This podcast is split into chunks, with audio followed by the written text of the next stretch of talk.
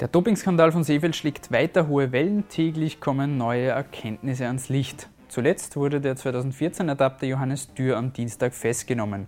Was ihm konkret vorgeworfen wird, war zum Zeitpunkt der Aufnahme noch nicht bekannt. Es passte aber irgendwie, dass diese Info nur wenige Minuten nach dem Interview mit NADA-Geschäftsführer Michael Cepic öffentlich wurde. Cepic spricht im Podcast über die Vorfälle in Seefeld, ihre Bedeutung und Größe und warum er trotz allem an einen sauberen Sport glaubt. Der Kuriersport Podcast. Ein wenig Sport für zwischendurch. Von und mit der Kuriersportredaktion und Moderator Stefan Berndl.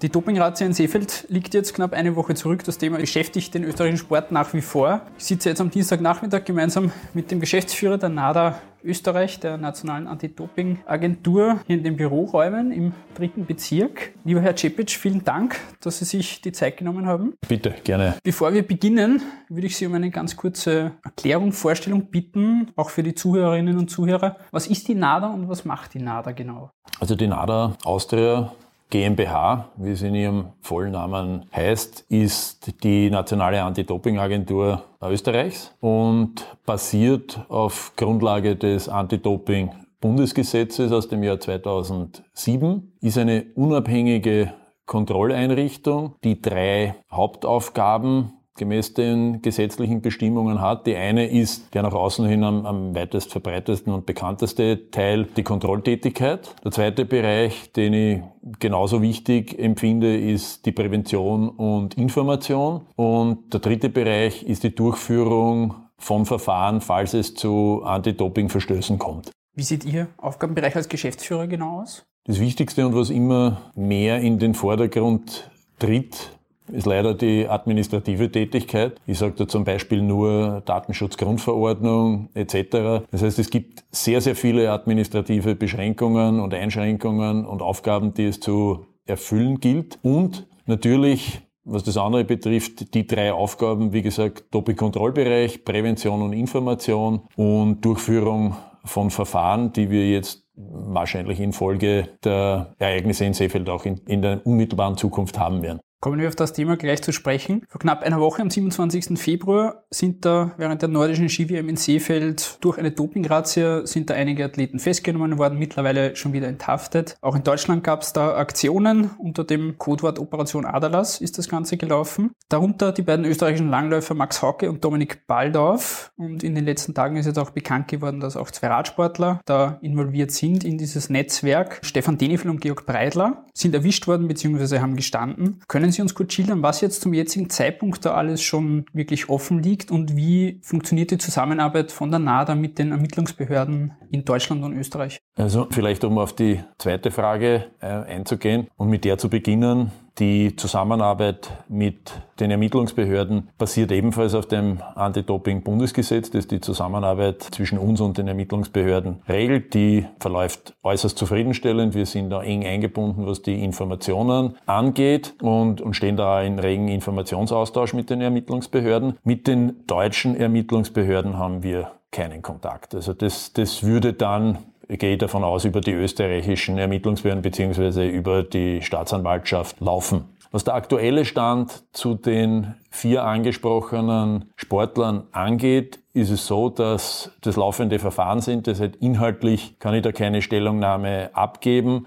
Aber was den Presseaussendungen eben auch zu entnehmen war bereits oder ist, ist, dass es Prüfanträge in allen vier Fällen gibt und die Sportler suspendiert sind. Wie würden Sie jetzt diesen Vorfall in Seefeld und diese ganze Razzia einordnen, auch im Vergleich jetzt mit den letzten Jahren und Jahrzehnten? Wie groß ist dieser Skandal jetzt tatsächlich? Da kann ich nur versuchen, logische Überlegungen anzustellen. Und wenn man die Informationen der Ermittlungsbehörden gibt, die also letzte Woche bekannt geworden sind und über das Ausmaß dieser Organisation informiert wurde von den Ermittlungsbehörden, ich glaube, dann ist es von der Logik nicht weit hergeholt, dass es sich da schon um eine große, um eine größere Organisation handelt und es sich sicherlich nicht beschränkt auf fünf, sechs, sieben österreichische Sportler und zwei oder drei Sportler bei, bei, bei den nordischen Wettkämpfen, beziehungsweise fünf Sportlern mit dem Kasachen und den zwei Esten. Also ich glaube, dass die Dimension in nächster Zeit doch noch für einiges Erstaunen sorgen wird. Jetzt startet diese Woche ja auch schon die Biathlon-WM, das nächste WM-Event. Da hat die ARD jetzt auch geschrieben von einem Dopingschatten, der da jetzt auch über diesem Event liegt. Gibt es da für konkrete Hinweise oder Informationen, die Sie mit uns teilen können oder ist das alles eben Stand der Ermittlungen? Ich kann da nur eines sagen, wir sind vom Gesetz her, weil wir mit dem Gesetz begonnen haben, eine unabhängige Kontrolleinrichtung. Das heißt, wir sind für in diesem Bereich für die Dopingkontrollen zuständig. Ich glaube, wir sind schlecht beraten, wenn wir da an Spekulationen teilnehmen oder teilhaben, äh, was wo sein könnte und sein wird. Also ich, ich kann zur Biathlon-WM gar nichts sagen. Bei dem Ganzen geht es um Eigenblutdoping. Was ist da das Besondere? Wieso ist das so schwer auch nachweisbar bei Kontrollen? Das Eigenblutdoping, ganz vereinfacht ausgedrückt, ist deshalb sehr schwer nachweisbar, weil sie im Endeffekt eine körpereigene Flüssigkeit dem Körper wieder refundieren und sich das refundierte Blut mit dem Blut, das sie im Kreislauf haben, wieder vermischt und jetzt von Analyse, von der Analysemöglichkeit her natürlich sich das überhaupt nicht unterscheiden lässt, ob das refundiertes Blut ist oder, oder ihr eigenes. Und das macht schwierig. Es hat die letzten Tage auch geheißen, dass es doch auch überraschend kommt, dass quasi sowas direkt vor einem Wettbewerb stattfindet, dass man zuletzt die letzten Jahre immer gewohnt war, dass das halt ein, zwei Tage vorher, aber nicht direkt vor einem Wettbewerb. Ist das auch eine Erkenntnis, die man jetzt mitnimmt und, und was heißt das auch für die, die weiteren Dopingkontrollen oder die weiteren Vorgehensweisen? Also da gebe ich Ihnen recht. Man ist bisher davon ausgegangen, bei der Refundierung von Blut im, im Zuge eines, eines autologen Blutdopings, dass die Refundierung 24, 48 Stunden vor dem Wettkampf erfolgt. Das war sicherlich eine der interessanteren Fakten im Zuge dieser Ermittlungen, dass man eben festgestellt hat, dass das Stunden, und ich meine wirklich Stunden vor dem Wettkampf stattfinden, zwei, drei, vier Stunden vor dem Wettkampf. Und ich denke mir, dass wir, dass wir in der Anti-Doping-Szene sicherlich darauf oder diese neuen Erkenntnisse auch verwerten müssen und darauf reagieren müssen. Ein Thema, das auch jetzt die letzten Tage immer wieder aufgekommen ist, ist der ÖSV und der Umgang jetzt auch mit dieser Doping-Affäre. Wie würden Sie den Umgang vom ÖSV beurteilen, beziehungsweise wie sieht Ihre Zusammenarbeit mit dem Verband aus? Ich beziehe mich da wiederum auf die, auf die Fakten weil ich zu, zu internen Abläufen eines Fachverbandes, das hat jetzt gar nicht mit dem, mit dem ÖSV zu tun, keine Stellungnahme abgeben kann und möchte. Wie gesagt, wir sind die Kontrollorganisation der Fachverbände und ich, glaube, das würde uns auch nicht gut tun, da jetzt zu sagen, ein Verband soll dieses oder jenes machen. Was ein Faktum ist, dass der ÖSV seit der Saison 2016-17 circa 50.000 Euro an die NADA jährlich bezahlt hat. Das steht jedem Fachverband laut Anti-Doping-Bundesgesetz äh, frei, bei der NADA Austria zusätzliche Kontrollen zu den, die die, die NADA im, im Zuge ihrer Tätigkeit sowieso vornimmt, zu bestellen. Der ÖSV hat das seit drei Saisonen gemacht. Wir haben diese Zusatzkontrollen für den nordischen Bereich auch durchgeführt und so gesehen ist die Zusammenarbeit mit dem ÖSV überhaupt kein Problem, was das betrifft. Es hat zuletzt aber von ÖSV-Präsident Peter Scholznadel auch die Äußerung gegeben, dass es, also er hat ein wenig mit Verschwörungstheorien da aufgezeigt und hat gemeint, dass der ÖSV da irgendwie gezielt bei der Heim-WM ins Visier gekommen ist. Schaden solche Aussagen nicht auch irgendwie den Ermittlungsbehörden, auch Ihnen, der Kriminalpolizei etc., wenn es um Doping geht? Also ich kann das jetzt nur aus, aus, aus meiner Sicht beurteilen und ich denke, in den letzten Tagen sind viele Äußerungen, Meinungen zutage getreten. Ich kann diesbezüglich nur sagen, ich glaube nicht, dass die Arbeit der Ermittlungsbehörden und was ich ganz sicher sagen kann, die Arbeit äh, der NADA Austria dadurch gestört wird oder abhängig äh, gemacht wird, ob jemand Spekulations-, äh, also Verschwörungstheorien oder sonstige Theorien hat. Das beeinflusst unsere Arbeit sicherlich nicht. Noch ein letztes Thema zum ÖSV kurz. Es hat auch immer wieder geheißen vom Funktionären und auch vom Präsidenten, dass man von dem Ganzen nichts mitbekommen hat, dass man da auch nicht wirklich was geahnt hat. Aus Ihrer Erfahrung können solche Dopingpraktiken wirklich quasi komplett unabhängig vom Verband ablaufen, ohne dass da irgendwelche Anzeichen auftreten oder Ahnungen auftreten, dass da vielleicht Dopingpraktiken im Spiel sind? Auch hierzu ist es schwer für uns zu beurteilen. Wir sind in den täglichen Trainingsablauf nicht eingebunden. Wir wissen nicht, welche Werte analysiert werden in der Trainingsarbeit. Und wiederum, jetzt nicht nur auf den ÖSV bezogen, sondern ganz allgemein bei jedem anderen äh, Fachverband auch. Wir kennen auch nicht die Tagesabläufe, wo befinden sich die Trainer, wo befinden sich die zuständigen Sportler. Und da jetzt wirklich eine fundierte Meinung abzugeben, äh, maße ich mir nicht an. Kommen wir so zum Doping-Thema allgemeiner. Warum wird überhaupt gedopt? Welche verschiedenen Motivationen gibt es da Ihrer Erfahrung nach? Ich glaube, prinzipiell gibt es natürlich so wie bei jedem Betrug oder, oder bei, bei, bei jeder strafrechtlichen Handlung ein, ein, eine Vielzahl von, von Motivationen. Das kann sein ähm, Ruhm, Anerkennung, ähm, finanzieller Vorteil. Ich glaube, aus meiner Sicht oder meine Meinung dazu ist, wenn Sie sehen, welche Summen äh, heute in den einzelnen Sportarten bewegt werden, dann denke ich mir, im Großen und Ganzen ist der finanzielle Anreiz sicherlich kein unwesentlicher Faktor. Dieter Schäfer vom Bundeskriminalamt hat jetzt zuletzt auch gemeint, dass die einvernommenen österreichischen Langläufer, also Hauke und Baldorf, kein wirkliches Unrechtsbewusstsein gezeigt haben für die Vorgänge. Überrascht Sie das oder ist das in so einem Fall oft so, dass quasi die Athleten nicht wirklich sich bewusst sind, dass sie damit eigentlich ein Verbrechen auch begangen haben? Was die zwei von Ihnen genannten Sportler angeht, die sind jetzt in einem laufenden Verfahren mit der NADA Austria dazu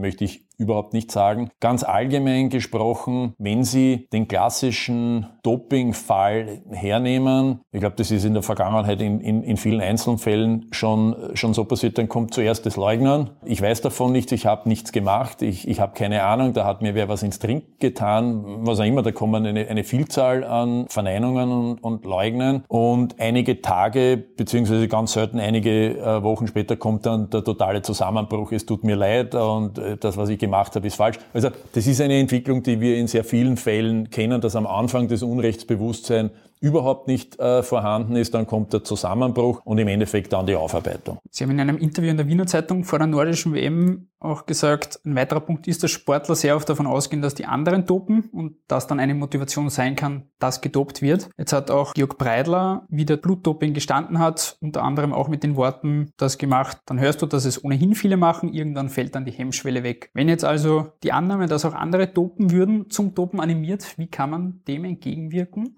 Im Endeffekt natürlich durch, durch Aufklärung, durch Information. Ich denke, in den meisten Fällen ist es, ist es auch wahrscheinlich wie in, in solchen Fällen halt nicht, nicht ganz unverständlich eine Schutzbehauptung. Ja. Denn in, egal jetzt welche Sportart, um welche Sportart es sich handelt. Ich denke, dass die, die meisten Sportler nicht die Informationen über ihre Konkurrenten haben und das zeigen ja die Ereignisse jetzt in, in Seefeld, wo die Teamkameraden äußerst überrascht waren, dass äh, welche Vorgänge da vor sich gehen. Im, Im Endeffekt würde ich das als, als Schutzbehauptung bewerten. Kurz wieder ein bisschen was Technischeres. Wie laufen die Kontrollen generell bei der NADA ab und wie hat sich das jetzt über die letzten Jahre auch verändert, was auch die Anzahl an Blutproben, Urinproben und so anbelangt? Anbelangt? Also wir haben im, im Jahr 2018, was das nationale Programm der NADA Austria betrifft, rund 2300 Kontrollen durchgeführt. Ich kenne jetzt nicht ganz die genauen Zahlen, aber ich gehe davon aus, dass circa drei Viertel der Kontrollen äh, Trainingskontrollen waren, circa ein Drittel bis ein Viertel Wettkampfkontrollen. Der größere Bereich entfällt natürlich auf die Urinkontrollen, weil sie da im Endeffekt über 90 Prozent der verbotenen Substanzen nachweisen können. Die Blutkontrollen aber natürlich auch sehr wichtig sind. Zum einen, um in den Bereich der Wachstumshormone zu gehen und zum anderen, um die Profile im äh, Rahmen des biologischen Passports auch mit den nötigen Daten zu befüllen. Wenn wir jetzt die Aktion letzte Woche hernehmen in Seefeld, die Polizeirazzia, wie wahrscheinlich ist es dann, dass künftig mehr Sportler, die dopen, dadurch auffliegen, dass sie durch Polizeiaktionen oder Überwachungen erwischt werden und nicht wirklich selbst durch die Dopingkontrollen, die eigentlich dafür da wären? Ich denke, dass die Kontrollen insofern ihre Wichtigkeit haben, weil es eben im Rahmen des, des biologischen Passes zu Auffälligkeiten, zu erkennbaren Auffälligkeiten kommen kann oder kommt und man im weiteren Zuge dann mit den Ermittlungsbehörden äh, zusammenarbeiten kann und die haben natürlich ganz andere Möglichkeiten als eine nationale Anti-Doping-Agentur, um dann solche Vorgehensweisen ans, ans Tageslicht zu bringen. Immer wenn derartige Dopingfälle auftauchen, ist dann auch immer die Rede davon, dass ohnehin alle dopen würden und dass man es gleich doch erlauben soll für alle. Wie stehen Sie dazu? Also würde es wirklich was bringen, Doping für alle zu erlauben, beziehungsweise was würde das auslösen? Also es gibt für mich zwei Argumente. Vielleicht vorweg einmal, das ist für mich einfach Unfug und nicht durchdacht. Denn ich glaube, keine Gesellschaft wird sagen, ja, es ist mir egal, was 13, 14, 15, 16, 17-Jährige äh, machen, die sollen schlucken oder spritzen, was sie wollen, das interessiert mich nicht. Ich glaube, als Gesellschaft haben wir uns so weit entwickelt, dass das inakzeptabel ist. Das heißt, sie müssten im Endeffekt eine Altersgrenze einziehen. Das heißt, Sie, Sie könnten, wenn ich dieser Meinung folgen würde, können sagen, okay, ab 19 oder ab 21 kann einer machen, was er will. Würde überhaupt nichts ändern. Das heißt, man würde das Problem nur nach unten verschieben. Ja, weil auch dann würden sich die Leute natürlich versuchen, Vorteile zu verschaffen und eben nicht mit 21 äh, beginnen, verbotene, verbotene Methoden oder verbotene Substanzen zu nehmen, sondern dann würde ich es halt mit 20, 19, 18, mache ich es mit 18, würde ich es noch weiter runter verschieben. Ich glaube, das will keiner.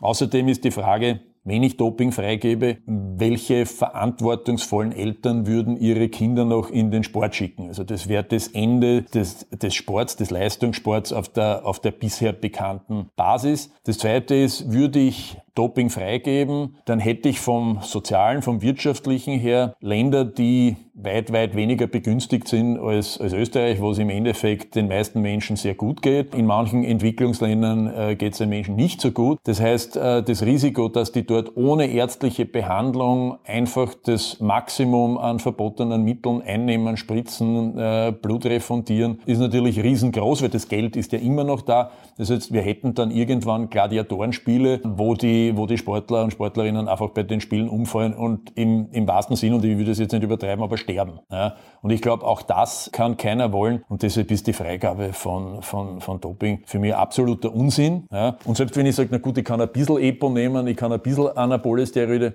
ja, dann würde ich einfach die Grenze verschieben und ich müsste wieder kontrollieren. Also ich habe mit dem Vorschlag kann ich überhaupt nichts anfangen. Was sind so außer Blutdoping im Moment so jene Praktiken, die die NADA und auch WADA so am, am meisten beschäftigen? Also auch da muss ich jetzt vorsichtig sein, um, um keine Anleitung zu geben, was uns momentan Schwierigkeiten macht oder beziehungsweise wo es, zurzeit die größten Probleme gibt. Aber man kann eines sagen, es hat sich im, im Großen und Ganzen nicht wirklich viel verändert. Das heißt, es gibt immer noch die Klassiker, die, die anabolen Steroide in den verschiedenen Varianten. Es gibt die Wachstumshormone und es gibt Blutdoping in, in, in, in jeder Form, ob autolog oder homolog, beziehungsweise das klassische EPO. Ja, da hat sich nichts verändert, das haben sie möglicherweise die Kombinationen und die Dosierungen und die Verabreichungsformen geändert, aber es sind nach wie vor dieselben Klassiker. Um dann auch wieder ein bisschen die Klammer zu schließen zu dem Dopingfall in Seefeld, glauben Sie, dass so ein Vorfall auch tatsächlich abschreckende Wirkung haben kann? Oder wenn man jetzt zurückblickt auf die letzten Jahre, es ist immer wieder mal vorgekommen, dass sowas passiert ist. Wirklich viel, zumindest von außen, aber den Eindruck hat es nicht gebracht oder hat sich nicht verändert. Da haben Sie natürlich den deutlich besseren Einblick in das Ganze. Wie sehr kann so eine große Ratio und so ein Vorfall dann wirklich auch abschrecken und, und etwas verändern? Also ich bin der festen Überzeugung, dass solche Vorfälle wie Humanplasma vor, vor mehr als zehn Jahren oder jetzt in Seefeld, beziehungsweise was nach Seefeld da noch kommt, sicherlich einmal eine abschreckende Wirkung haben. Davon bin ich felsenfest überzeugt. Und